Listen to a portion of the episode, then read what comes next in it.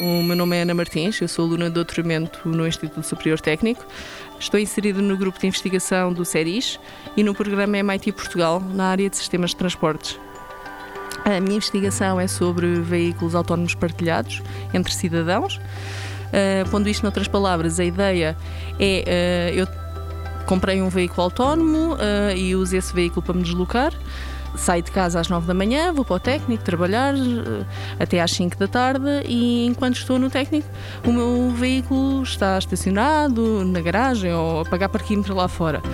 Em vez disso, por que não pôr o carro a trabalhar? Uh, fazer de táxi ou de Uber e responder às necessidades de, de mobilidade dos cidadãos em Lisboa. E portanto, a ideia é rentabilizar o carro enquanto ele está parado, às 5 da tarde. Eu preciso do carro para regressar a casa e então ele vem-me buscar e leva-me a casa.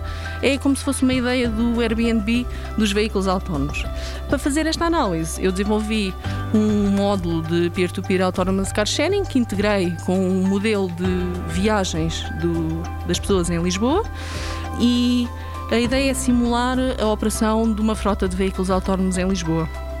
Trabalho com cenários de mobilidade no futuro uh, e aplico diferentes políticas de mobilidade para analisar os impactos que uma solução deste tipo pode trazer à cidade de Lisboa.